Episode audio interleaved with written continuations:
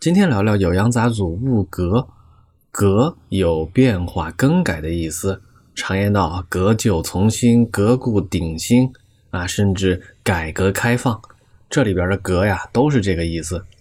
段成式写的物格呢，归类了六个事物的奇异变化，画面啊都非常的离奇明艳，我把它们归类为大唐的奇幻电影镜头。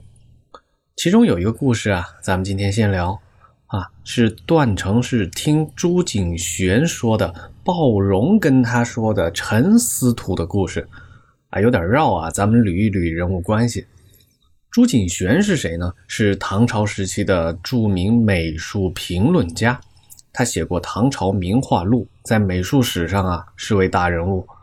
鲍荣呢，是中唐时期的一位重要的诗人。《全唐诗》啊，收录了他大约两百首诗歌。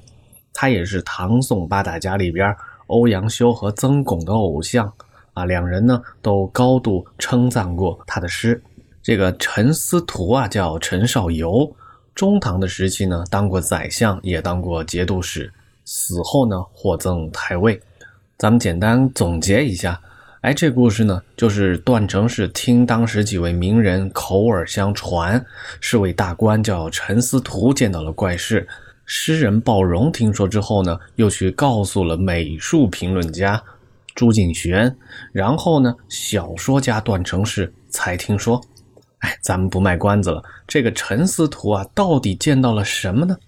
其实故事非常简单，一句话：陈思图在扬州的时候。有一天，东市的塔影忽然颠倒了过来。咱们得用点物理学知识去想象一下物体的投影。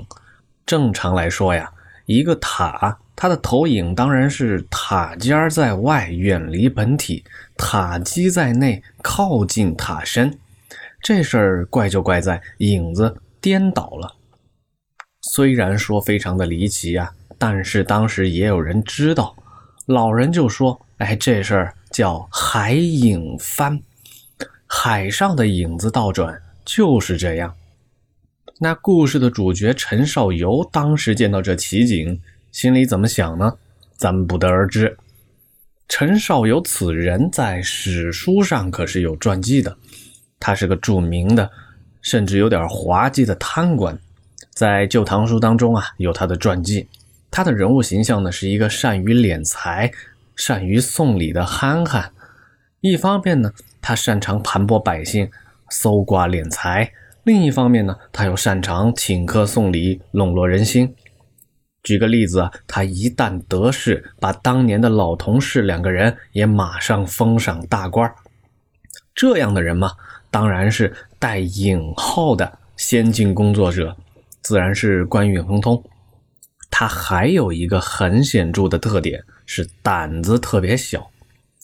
当时呢，李希烈叛乱，打下了汴州，扬言啊就要攻打江淮地区。陈少游在扬州呢，非常的害怕，怎么办呢？打又打不过，他悄悄的向李希烈投降，给叛军去送军费犒赏，表示归顺。后来呢，有一个叫包吉的人，哎，他是朝廷的人啊，他向朝廷报告。说我自己押运的国家财政收入八百万公帑，路过扬州都被陈少游扣押了，请朝廷赶紧处理啊！这个封疆大吏有些问题。陈少游一听呢，又害怕了，他连忙写报告啊，向中央政府汇报说，当时叛军在进攻我，情况非常的紧急，我扣押这笔钱呢，都是当军费处理了。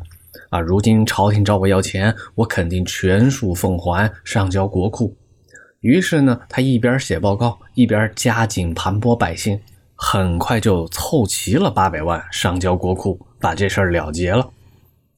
咱们一听是不是有点滑稽啊？一方面他给叛军塞钱，一方面呢又替朝廷搜刮，这也能看出啊，胆小的陈少游真是个财政工作的一把好手。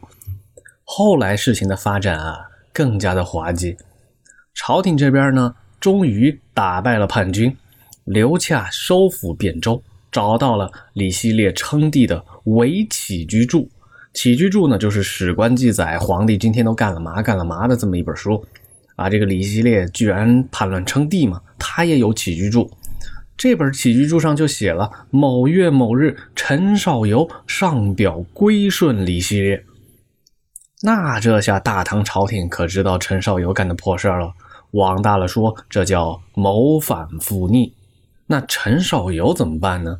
他一听说朝廷知道了这个事儿啊。惶恐不安，得了心病，没几天啊，就发病吓死了，时年六十一岁。朝廷怎么处理呢？